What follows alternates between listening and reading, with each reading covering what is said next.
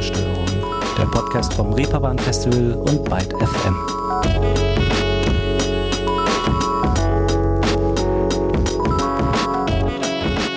Hallo zusammen und willkommen zu einer neuen Ausgabe Ruhestörung. Und auch wenn draußen die Capri-Sonne winkt und das äh, über sich hinauswachsende Thermometer schon mal freudestrahlend die leichtfüßige Sommerzeit einläutet, in der ja, ja jede noch so hässliche Betonwüste freundlicher und weltliche Probleme ein bisschen weniger problembehafteter wirken, haben wir uns in dieser Ausgabe eine Band eingeladen, deren kürzlich erst bei Bubak erschienene Platte ein fragiles System herrlich auf die Fresse den Boden der Tatsachen trotz allem für uns im Blick behält. Und zwar bipolar feminin. Und ich will damit jetzt keineswegs sagen, dass es, ja, dass wir es hier irgendwie mit Musik von und für schlecht gelaunte zu tun haben, die lieber im Keller als am Baggersee ihre Sommerfrische verbringen, aber doch mit einer, bei der sich eher hervorragend kollektiv und unüberhörbar der Frust vom Brustkorb geschmettert werden kann, als realitätsvergessen gute Laune zu bösen Spiel zu machen. Die Geschwister Leni und Max Ulrich haben mit uns im Vorfeld dieser Ausgabe über ihre Bandgründung, aufopfernde Menschen und über den ein oder anderen ihrer Texte gesprochen, an deren expliziter Ausdrucksweise sich mitunter schon so einige gestoßen haben. Hören wir aber erstmal ein bisschen Musik zur Einstimmung, würde ich sagen, das sind Bipolar Feminin. Und damit nochmal Willkommen. Willkommen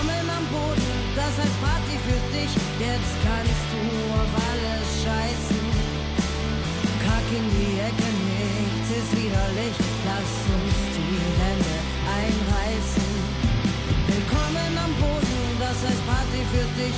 Jetzt kannst du auf alles scheißen.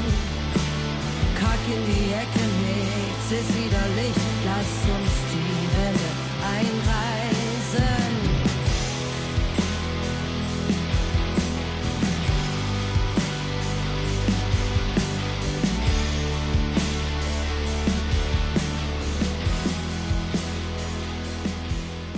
Ein Auszug aus Am Boden. Beginnen wir vielleicht mal mit ein paar Hard Facts zur Band. Alle aus dem Quartett stammen aus Ebensee, einer Gemeinde im österreichischen Salzkammergut. Das ist so eine Gegend, in der sich gern mal kleine Kapellchen auf grünen Hügeln vor petrolfarbenen malerischen Gewässern wie dem Traunsee und den oberösterreichischen Voralpen im Hintergrund postkartenhaft in Szene setzen es aber auch gern mal ewig und drei Tage lang nur Regen, Nebel und trüb hängende Wolken zu sehen gibt. Bassist äh, Max und Sängerin bzw. Gitarristin Leni sind wie gesagt Geschwister. Gitarrist Jakob ist ein Schulfreund und Schlagzeuger Samu der kleine Bruder eines anderen Schulfreunds. Man kennt sich, kann man schon sagen, also innig.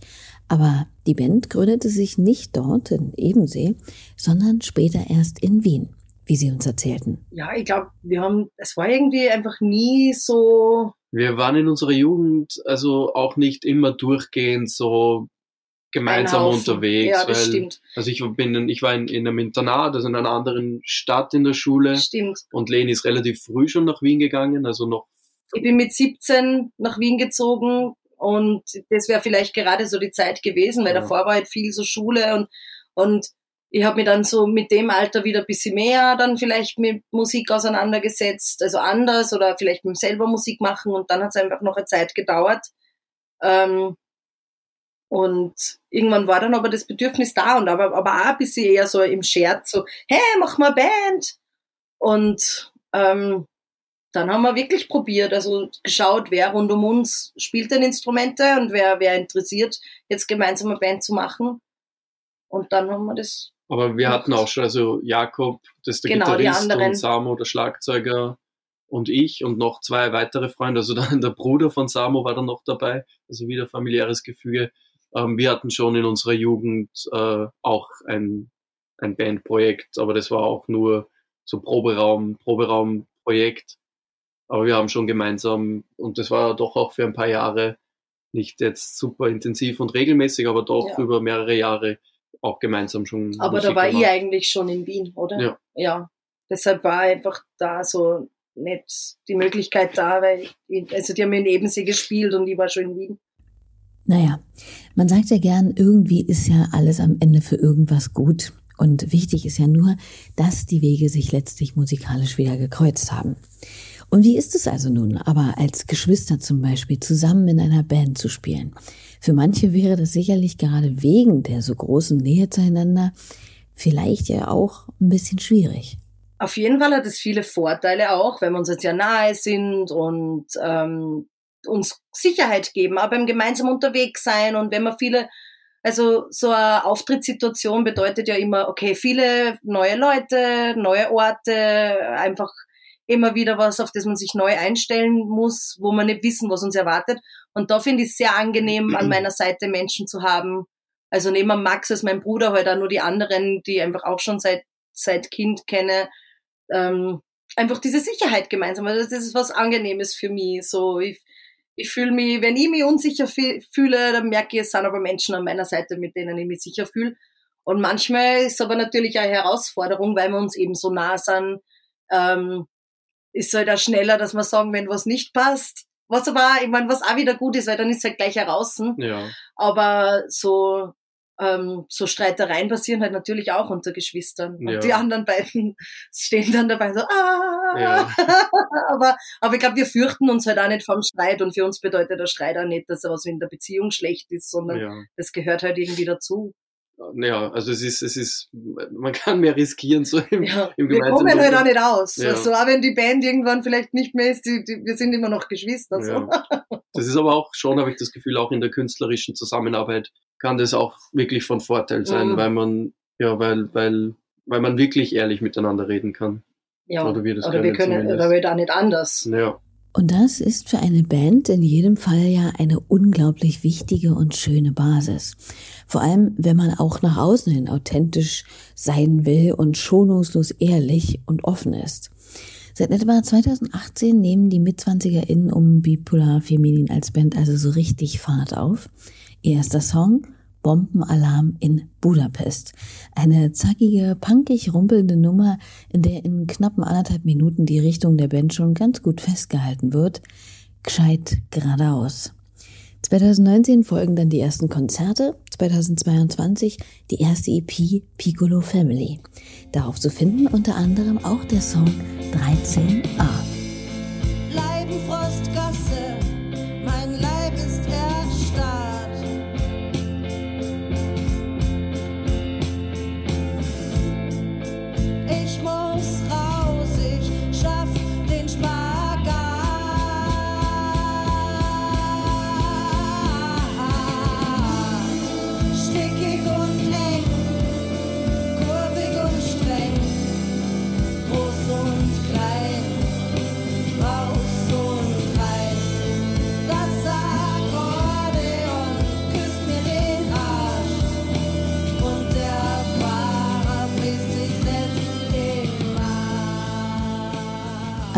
Wiener Buslinie und all den nuancierten Beobachtungen und symbolischen Haltestellen dort gewidmet, ein Auszug aus 13a.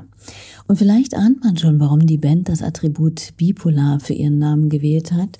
Denn hier lebt Sängerin Leni nicht nur sehr nahbar ihr Hoch- und Tiefgefühl aus, hier prallen äh, vielmehr immer wieder Welten aufeinander. Also ja, deutsch-punkige, schnoddrige Energie und verzweifelte, deckenstarrende Lethargie zum Beispiel. Wut und Versöhnlichkeit, Spaß an Musik und gesellschaftliche Verantwortung. Oder wie Sie es uns selbstsicher besser beschrieben? Ja, es sind unterschiedliche Pole und ich finde, es geht vor allem um das, diese Zerrissenheit zwischen zwei Dingen, die aber halt in einem passieren. Also zwei Extreme, die in uns aber vereint sind. Und das ist in vielem in unserer Musik, ähm, ob es jetzt so diese äh, laute Musik, leise Musik oder, oder textliche Auseinandersetzung, eine Zerrissenheit etwas gegenüber. Und das ist was, was ich halt schon immer so gespürt habe beim, bei der Herangehensweise beim Texten, dass da oft da ähm, zwei Extreme aufeinandertreffen, dass ich was ähm, extrem mag oder extrem nicht mag oder eben im Umgang merke, wie mein, wie zerrissen ich eben auf die Dinge ähm, blicke oft. Und da ist es kein Wunder, dass es bei Bipolar Feminin vor allem erstmal die Texte sind, die im Vordergrund und am Anfang des Schaffens stehen. Wie genau geht Leni denn aber an eben diese heran? Naja, ich schreibe immer wieder so, so in meine Notizen so Fetzen, die, die mir in den Sinn kommen oder Themen, die mich, die mich beschäftigen oder aber wenn ich so richtig texte, dann ist es meistens so was sehr Impulsives. Also es, dann setze ich mich hin oder stelle mich hin und schreibe es runter. Oder ich sammle Sachen und setze mich dann hin und schreibe es hin. Also das ist eher so eine sehr spontane Sache, wenn man das so sagen kann. Und manchmal ist es jetzt auch schon passiert, dass wir im Proberaum gespielt haben und dann habe ich dann eben in meinem Notizbuch geschaut, welches Thema passt denn zu der Stimmung von, von dem musikalischen und dann da dazu geschrieben. Aber es war eine richtige eine richtig feste Vorgehensweise habe ich, glaube ich, auch noch nicht. Also das, und hoffentlich auch nie, weil, also, das ist schon, passt schon, dass das immer je nach Lebenssituation ein bisschen anders funktioniert. Es wirkt auch irgendwie nicht so, als würde hier immer mal wieder total kopflastig in einem Themenkatalog geblättert werden, um zu schauen, welches Feld man denn als nächstes mal behandeln könnte, sondern wirkt auch eher genauso unmittelbar und situations- bzw. erfahrungsorientiert. Dennoch kann es natürlich auch irgendwie frustrierend sein, wenn man merkt, dass man 2023 immer noch über Dinge wie Unterdrückung oder ja die patriarchale Misslage in unserer Gesellschaft zum Beispiel schreiben muss, weil sie einem einfach tagtäglich begegnet. Wobei das für Leni tatsächlich gar nicht so problematisch ist. Ich weiß, mir persönlich nervt es eigentlich gar nicht, weil ich fühle halt die, die Relevanz immer noch und deshalb entsteht's. Aber also es ist nicht so, dass ich mir denke, boah, ähm, ich muss jetzt eine Kapitalismuskritik schreiben, sondern irgendwas passiert wirklich rund um mich, dass dieser Song dann entsteht. Und deswegen ist für mich ja eigentlich halt ganz logisch, dass das immer noch notwendig ist. Es ist vielleicht, ja, vielleicht ist schon manchmal frustrierend, dass es so lange ähm, es ist frustrierend, dass das, das die nichts Gegenwart verändert. Ist, ja, ja, genau, dass das die Gegenwart ist. Aber aber ich finde, es ist eher, ähm, das ist das, was das Feuer halt wieder anzündet, dass es halt immer noch relevant ist, das zu thematisieren und zu verändern. Und ja, vielleicht sollte schneller Veränderung da ja, sein. Es wäre schöner, wenn wir nicht in einer kapitalistischen Gesellschaft leben würden. ja. Also davon, davon gehen wir aus, aber so ist es nun mal nicht. Ja. Und so, das muss ständig und so immer bekämpft werden, je nach Möglichkeiten. Und das, die sind ja auch komplett unterschiedlich. Das ist so vielleicht der dominierende Machtfaktor in unserer Gesellschaft und, und, und, und damit, damit sind wir, dem sind wir ausgesetzt. Ja. Und das definiert so viele Aspekte unseres Lebens, wenn nicht alles, das ähm, ein großes Thema ist natürlich. So es ist, es gibt andere Themen auch, aber das ist schon auch was sehr Bestimmendes für unsere Gesellschaft im Moment. Also ich glaube, vielleicht frustriert mich eher so, dass es eben, dass es so, dass es so ist, aber nicht, nicht, dass ich immer noch was dagegen tun muss. Das frustriert mich eigentlich gar nicht.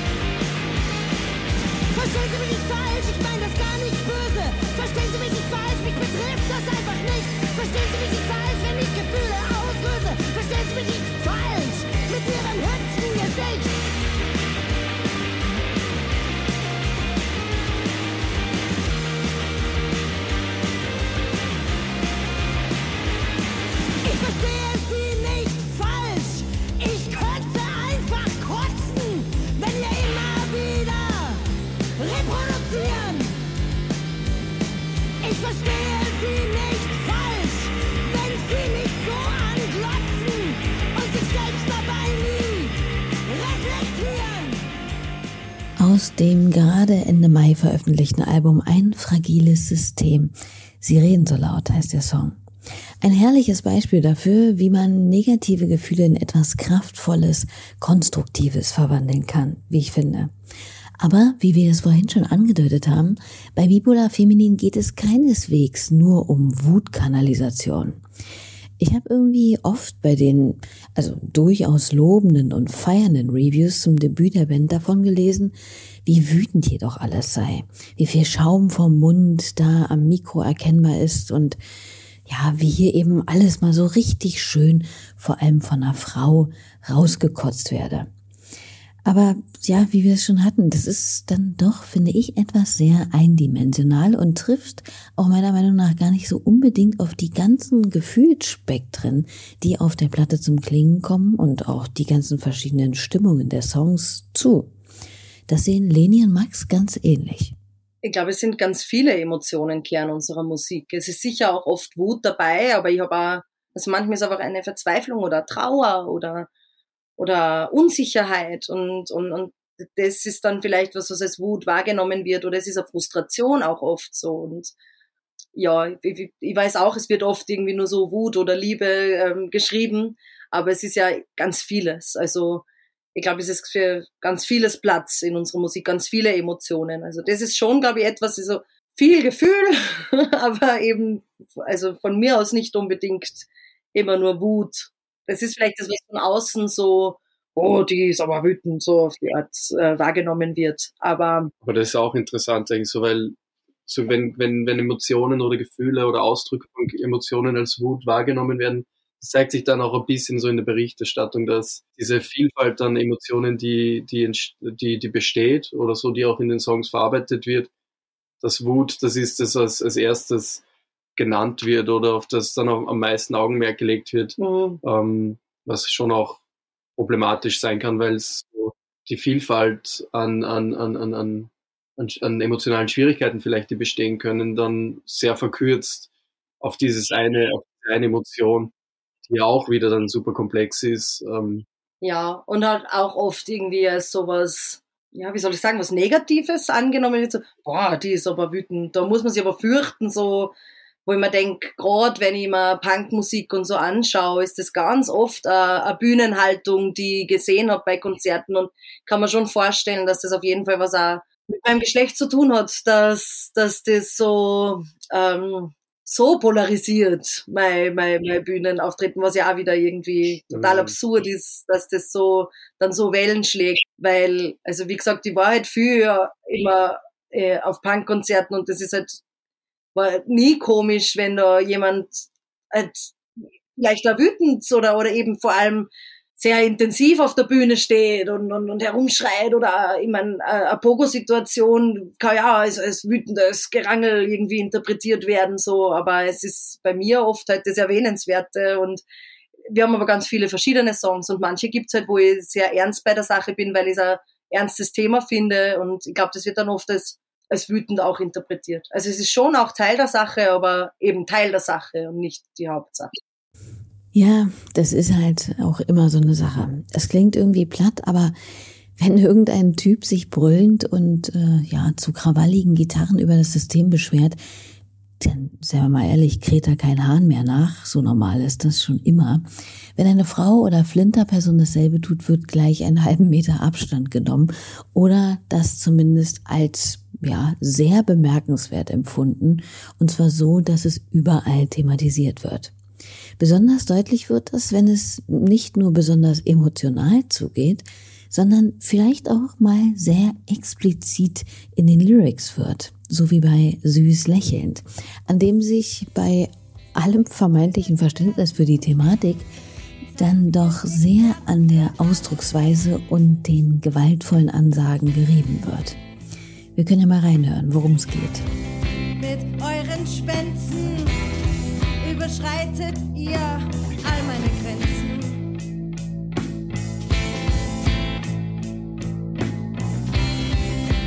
Wohlwollend mit der Lippe schmollen, wisst ihr es besser.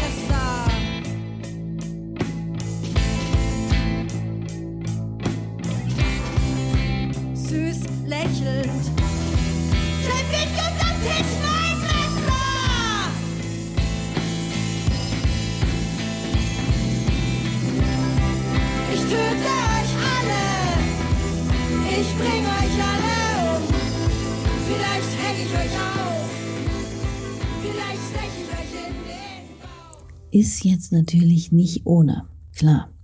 Und ob man, beziehungsweise ob ich das persönlich jetzt zum Beispiel in dieser Art und Weise lyrisch brauche, sei mal dahingestellt. Ich denke auch nicht unbedingt.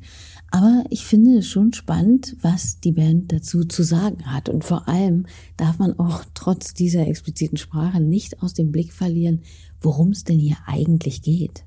Ja, ich meine, ich muss sagen, es ist auf jeden Fall äh, Übertreibung ein Stilmittel bei dem Song. Also das ist, es wundert mich oft so, weil es gibt ja ganz viele Songs, wo wo Gewalt thematisiert wird und, und, und eine gewaltvolle Sprache verwendet wird und, und in noch ganz anderer Form. Also ja, und halt die Kritik, also es ist, es ist oder so die Kritik, die in diesem Song angestellt wird, liegt meiner Meinung nach schon recht offensichtlich so auf der Hand. Es geht ja auch viel mehr um, um ein System, das getötet werden soll, das da dahinter steckt. Und, und das ist halt einfach eine, eine explizite Sprache, ja, wahrscheinlich, mit der, der das rauskommt. Und, und mir wundert es, dass, dass ähm, wirklich so, so es so gefährlich wahrgenommen wird auch. Und so es ist halt, wenn Dinge so tabuisiert werden und ja. wenn es halt nicht okay ist, Probleme anzusprechen und auch auf unterschiedliche Art und Weise ja. Dinge anzusprechen und vielleicht auch mal auf eine extreme, wenn sie so wahrgenommen wird, Art und Weise was anzusprechen, dann ist klar, dass ein Problem ist. Und wenn es so in meine Lebensrealität nicht passt und ich fühle mich gestört dadurch, dann ist es natürlich ein unangenehmer Text. Aber wenn es für mich ein Thema ist, das eh ganz normal Teil meines Lebens ist, dann glaube ich, schockiert es auch nicht so. Ja. Aber das ist eben gerade bei Personen, die, die da vielleicht nicht so diese Sensibilität haben, dass es eben ein Problem ist, eine Fehlstellung in der Gesellschaft, diese patriarchalen Strukturen, dann ist es schneller ein Angriff natürlich. Ja. Und wenn ich aber Teil der Sache bin, nicht. Ja, Sprache ist halt auch so ein fragiles System, wie man hier mal wieder sieht. Und letztlich muss eine Band ja vor allem hinter dem stehen, was sie machen und singen, mit Herz und Verstand vor allem und nicht nur aus bloßer Provokation heraus, um mit derlei Texten Aufmerksamkeit zu generieren. Aber das ist bei Bipolar Feminin ganz sicher nicht der Fall. Sie machen Musik dann doch in erster Linie irgendwie für sich und nicht fürs Gefallen oder Auffallen. Ich habe eher das Gefühl, es ist, wenn ich anfange, mir Gedanken zu machen, Musik für andere Personen zu machen, dann ist eher schwierig, also es fördert nicht unbedingt den Prozess. Ja, aber es ist uns schon wichtig vielleicht, also es ist nicht, es ist, wir machen Musik für uns selbst, weil wir halt, also wir machen halt diese Musik, die wir machen, aber es ist uns, glaube ich, schon wichtig, dass wir nicht Musik über uns selbst nur machen. Also es ist nicht ja. nur jetzt so das eigene emotionale Befinden und, und, und, also es, das, das, das Ich hört halt nicht so bei uns selbst auf. Das ist vielleicht ja, also das Bewusstsein, dass wir halt auch nicht alleine sind und das halt auch Verantwortung in einer Weise bedeutet, ist schon auch da. Also Aber in jeder Form, also in ja. jeder Form, in der man sich an der Gesellschaft beteiligt, hat man ja Verantwortung, die über einen selbst hinausgeht. Das stimmt wohl. Aber dennoch muss es doch schon spannend und irgendwie auch herausfordernd sein, wenn man plötzlich dadurch, dass sich eben Menschen von den eigenen Texten der Musik angesprochen fühlen, vielleicht sogar verstanden und repräsentiert, eben auch eine gewisse Verantwortung plötzlich bekommt, oder? Macht das was mit einem? Ja, es ist schon auch eine herausfordernde Thematik, weil auch vor allem durch die, die, die, die öffentliche Aufmerksamkeit, so sind wir halt auch für Personen jetzt relevant, die wir gar nicht kennen irgendwie. Oder zumindest sind wir irgendwie bekannte Personen, also man.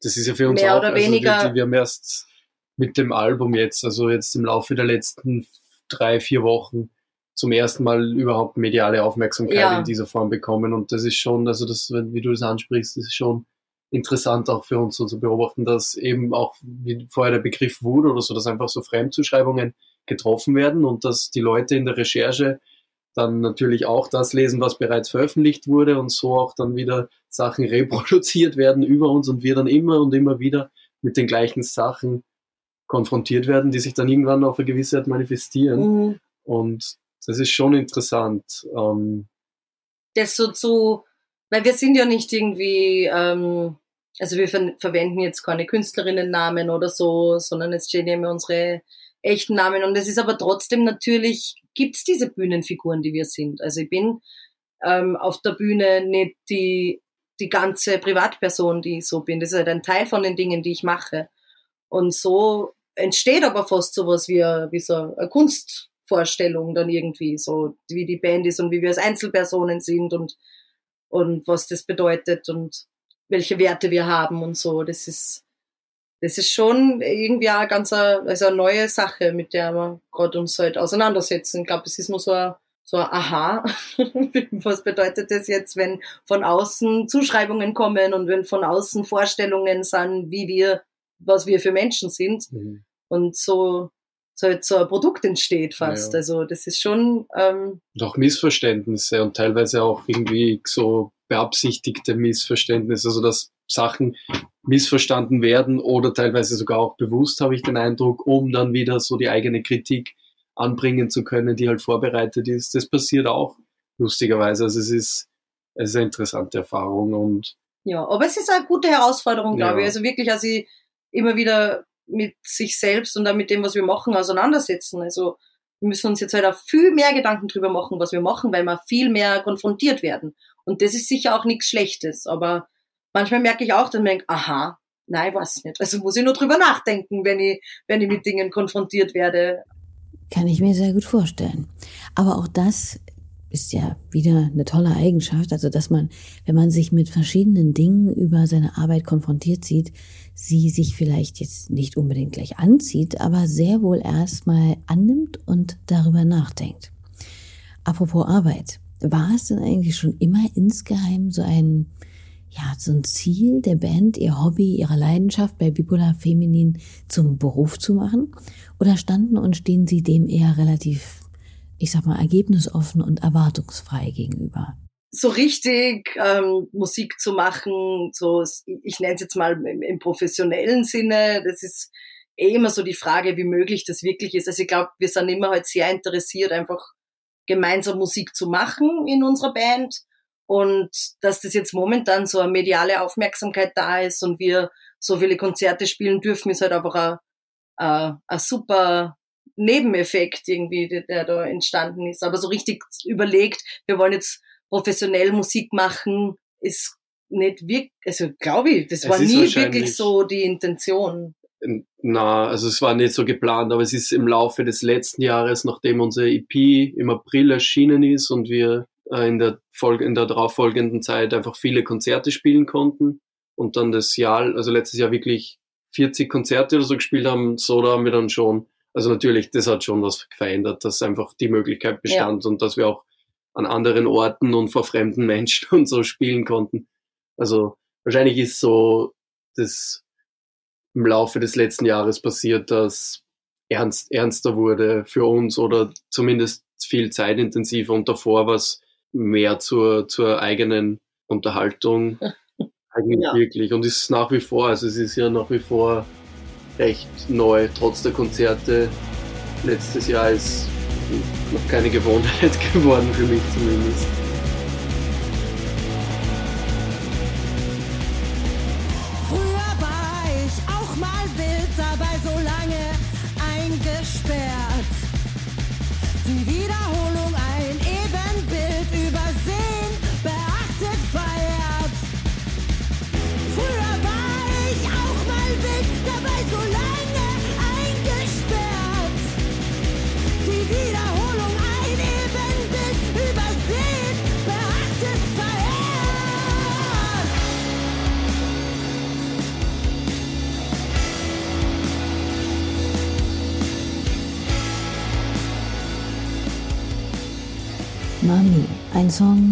Nur über Mütter, sondern über alle, die sich in diesem System bis zur Neige ihrer Kräfte aufopfern. Oder wie es Leni uns gegenüber formulierte. Es geht schon auch, also es äh, um, um Personen, die äh, sich übertrieben aufopfern für, für die Gemeinschaft rund um sich. Also vielleicht auch, ich komme so aus, aus, dem, aus dem pädagogischen Bereich und da sind jetzt sehr, sehr viele Leute, die einfach viel mehr, als sie müssten arbeiten, viel, viel, also super schlecht verdienen. Die Arbeitsbedingungen sind meistens einfach auch nicht optimal und es ist einfach so normal, dass dieses System auf die Aufopferung von unterschiedlichen Leuten aufbaut. Und, und das behandelt der Song. Also es geht eben so um die eigene Relevanz zu spüren, aber auch halt Leute, die auch manchmal so verloren gehen mit ihren eigenen Bedürfnissen, weil sie immer für andere da sind. Und und das ist halt was, was ich, was oft auch so als mütterlich bezeichnet wird. Also wir haben oft so in, in, in den Teams so die Teammama gehabt und, und also die werden halt wirklich so genannt dann auch. Und dann denke ich mir, okay, das ist also dieses, dieses, was so so verschönert wird, dieses Mütterliche, die sich um alle kümmert, die, wo alle super dankbar sind immer, aber die Person steigt eigentlich oft über die eigenen Grenzen. Also ist halt über alle Maße für alle da und und gerade so gesellschaftlich gesehen, dass das dann das Mütterliche ist, die Personen, die einfach sie aufopfern für andere, finde ich halt keine gesunde Entwicklung und kein, äh, nicht wünschenswert, dass, dass Dinge am Laufen gehalten werden, weil halt andere, also ausgebeutet werden. Und, und ja, das thematisiert der Song. Wieder, wie man merkt, wird hier also ein Schlaglicht auf ein System innerhalb der vielen fragilen Systeme geworfen. Und wir haben mit Bipolar Feminin auch noch über einen weiteren schönen Track auf ihrem Album gesprochen, und zwar Herr Arne. Gemeint und angesprochen wird hier Arne Zank, der Schlagzeuger von Tokotronik. Hören wir auch hier nochmal kurz rein. Erst brennt die Schule,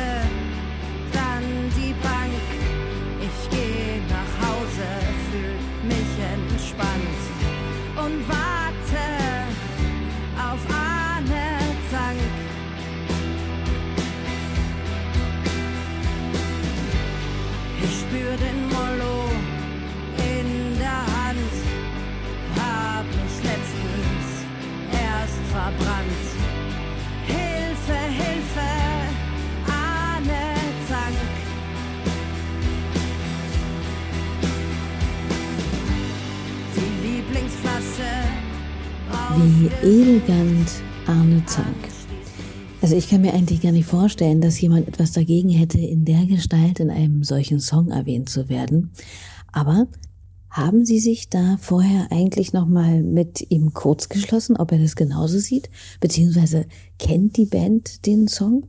Ja, also jetzt bei der Herausgabe noch nicht. Wir haben nur, ähm, es ist uns gesagt worden, weil wir haben vor kurzem äh, am selben Ort gespielt, aber nicht auf der, in derselben Venue, sondern am selben Festival und wir halt leider sehr spät. Deshalb haben wir uns so auch nicht irgendwo getroffen. Aber uns wurde gesagt, dass sie bei der Anfahrt ähm, unsere Musik gehört haben. Zumindest ist uns erzählt worden. Wir wissen nicht, ob es stimmt. Aber wir haben auch, also wir haben das noch haben, bevor der Auf genau. also vor der Aufnahme haben wir gefragt, ob es okay ist. Ja. Ein Name, also weil Wir haben ihm den Text geschickt und uns so eine kurze Demo um, um ihm, also so einfach, Leni hat immer auf Instagram geschrieben, ja. um, um einfach, einfach ja, wir haben uns okay gedacht, holen, wenn wir das, das veröffentlichen, können wir nicht einfach, also es können wir, wir können nicht immer wieder einen Namen von einer Person wiederholen, wenn die sich extrem unwohl mit dem Song ja. fühlt. Oder halt überhaupt unwohl, muss ja gar nicht extrem sein, aber, aber ähm, deshalb haben wir im Vorhinein halt geschrieben und, und dann hat er geantwortet und, und war ganz, ganz happy, also, ja, ja es hat sich okay gefreut, gegeben. ja, und hat es okay gegeben. Und ich denke mal, wenn jetzt noch nichts gekommen ist, ist es eher ein Zeichen dafür, dass es immer noch okay ist, würde ich sagen. Ich hoffe. Ja. Ich, aber es hat sich der Song noch nicht verändert. Also er hat ihn in der Form, genau. wie er genau. jetzt ist, gekannt, bevor er veröffentlicht wurde. Ja, ich, wir hoffen natürlich, er kann nach wie vor damit leben. ja. ja. Na, mit Sicherheit. Und dass Tokotronic gerade in ihren frühen Jahren in irgendeiner Art und Weise mal relevant für die Band beziehungsweise für Leni war oder sind, das kann man sich in Anbetracht der Texte, finde ich, von Bipolar Feminin auch irgendwie schon denken. Obwohl die allerersten CDs mitunter dann doch äh, ja, ein ganz anderes Kaliber waren. Also ich weiß, meine allererste CD war Kylie Minogue, die habe ich geschenkt bekommen. Und das hat mich schon sehr, also das war damals so, hat mich sehr begeistert. Und dann später, wo ich wirklich selber mich intensiver mit Musik auseinandergesetzt habe, was ja, wir sagen das so oft, aber jetzt ist der Zokotronic war wirklich ja. ähm, eines meiner ersten CDs, die, die wirklich so, so viel gehört habe und ja, auch wichtig war. Bei mir war die erste, die mir wirklich selbst selbstständig gekauft habe, uh, American Idiot von Green Day. Ah. ich weiß nicht, wann die erschienen ist, aber ich schätze 2006 vielleicht oder so oder 2007. Ich habe noch mal kurz nachgesehen und tatsächlich war dieses Album dann doch schon 2004 im Umlauf. Aber nun, wie das so ist manchmal mit der allerersten Musik. Viel wichtiger oder spannender ist ja vielleicht die Frage, was wird bei Bipolar Feminin denn heute so gehört? Was ist so für uns alle, wir, wir hören The Zoo, ist ein Album, das ich auf jeden Fall sehr empfehlen kann. Dann Land of U. Land of U. ist ein österreichischer Band. Haben wir ein Album raus, wir große Fans. Ja. Unsere Freundinnen von Cousins Like Shit. Ja, immer die, eine Empfehlung wert, auf ja. jeden Fall. So. Also bin ich schon seit vielen Jahren ja. Aber die haben jetzt auch erst letztes Jahr, glaube ich, die erste EP veröffentlicht. Und da kommt auch bald das Album, ja, oder? Ja, da kommt auch bald das Album. Genau. Da freue ich mich sehr drauf. Na, da hören wir doch gleich zum Abschluss einfach nochmal rein. Und der kommt jetzt dann auch schon bald, denn wir sind langsam hier am Ende dieser Ausgabe Ruhestörung angekommen, ihr Lieben. Man darf diese sympathische, kluge und gute Band gern mal im Auge behalten. Im September machen sie sich auf Tournee und kommen dabei natürlich auch auf dem Reeperbahn Festival vorbei. Ich packe euch die Insta-Seite der vier gern auch nochmal in die Show Notes. Da erfahrt ihr dann alles Wissenswerte und bekommt auch nochmal ein Gesicht zu den Stimmen von eben dazu. Fakt ist, es bleibt für Bipolar Feminin spannend und man kann eigentlich gar nicht recht sagen, worauf sich am meisten gefreut wird, denn gerade scheint ohnehin alles neu und besonders zu sein. Es ist alles ziemlich überwältigend. ich meine, es ist vielleicht schon, ich weiß schon, dass so, so ähm, und ich glaube, da können wir für uns alle sprechen, ähm, in Ebensee, der Ort, wo wir herkommen, gibt es einen Kulturverein und in dem haben wir, da gibt's so ein Festival der Zwerge jedes Jahr, da haben wir gespielt. Dann haben wir danach als, so ein Nachwuchsbands-Festival ist das, dann haben wir danach als Vorband vor einer, von, von Kreisky gespielt und dann haben wir letztes Jahr als, als Headliner dort. Und ich glaube, das ist schon für uns alle schon auch was, was Besonderes ja, gewesen, das dass wir da wirklich ein, ein ganzes Konzert, also dass die Leute wirklich auch wegen uns dorthin kommen, wo wir halt immer gearbeitet haben und was halt immer wo wir selber viele Konzerte gesehen haben, dass wir das selber als halt nicht nur, also nur, aber wir waren nicht dabei, sondern es war unser Konzert, ja. so gemeinsam mit Cousins Like Shit, mit einer befreundeten ja. Band. Aber, da gab es mehrere so. Also ich kann mich auch das erste Konzert, das wir gespielt haben, so je außerhalb vom, vom freundschaftlichen Gefüge, also nicht so Partys. Stimmt. Das war wo wir wirklich niemanden gekannt, ja, das, gekannt das haben. Oder oder wo ich das erste Mal, ich weiß zwar nicht mehr genau, wo das war, aber es eher so Situationen, so wie ich das erste Mal gesehen habe, dass Personen, die nicht kennen, unsere Texte mitsingen. Ja. Das sind halt so, so arge Momente, irgendwie, die, so berührende Momente. Und ich muss sagen, letztes Jahr unser Release-Konzert von der EP war auch extrem berührend für mich, weil, weil so viele Leute, also das war einerseits halt viele Menschen, die uns nahe stehen, aber auch eine gute Mischung. Und alle haben so laut mitgesungen und waren so, also das, das war für mich auch sehr, sehr, ja. sehr schön. Oder einfach so ist auf, im, im Sommer auf dem Volksstimmefest gespielt, ah, im, ja. im, Wiener Prater und das war einfach ein Fest, auf dem wir so jedes Jahr selbst als, als, als also BesucherInnen waren und das immer geliebt haben. Und dann selbst dort spielen zu können, das war für mich sehr besonders. Und solche Sachen, also einfach aber das passiert nach wie vor, dass wir irgendwo hinkommen, wo wir noch nie waren und, und oder, oder Bühnen, die wir kennen ja. und dann spielen können. Ja, zum, zum ersten ich glaube, es ist alles nur irgendwie ein bisschen besonders. Ja. Also es ist irgendwie, es ist, es ist einfach jedes Konzert wirklich ganz anders und die Menschen mhm. von den Venues sind ganz anders und überhaupt die Bühnensituation. Also es ist immer irgendwie was, was, was Besonderes und da immer sind Erlebnisse damit verbunden, die uns halt in Erinnerung bleiben und das so, so was, Besonderem. Oder es ist halt irgendwie ein Spaß gewesen dort oder der Sound war richtig gut oder das Publikum oder es war halt immer, ich habe das Gefühl, es ist voll schwer zu sagen, ein einzelnes ja. Ding wirklich, weil alles in allem ist halt dieses große Besondere, das uns da gerade passiert irgendwie, ja. Und das ist doch ein schönes Schlusswort. Alles in allem ist besonders. Möge es so weitergehen. Wir von BFM freuen uns über die Zeit und das nette Gespräch mit und von Bipolar Feminin. Und ich bedanke mich natürlich nochmal bei euch für eure geschätzte Aufmerksamkeit, jedes Abo oder jeden freundlichen Kommentar, den ihr da lasst. Den ihr da lasst. Wir hören zum Ausklang die von Leni und Max angepriesene Band Cousins Like Shit mit Overnight und dann hören wir uns nächste Woche wieder, so ihr denn mögt. Dann mit Girl Woman zu Gast. Macht's hübsch, bis dahin, tschüss.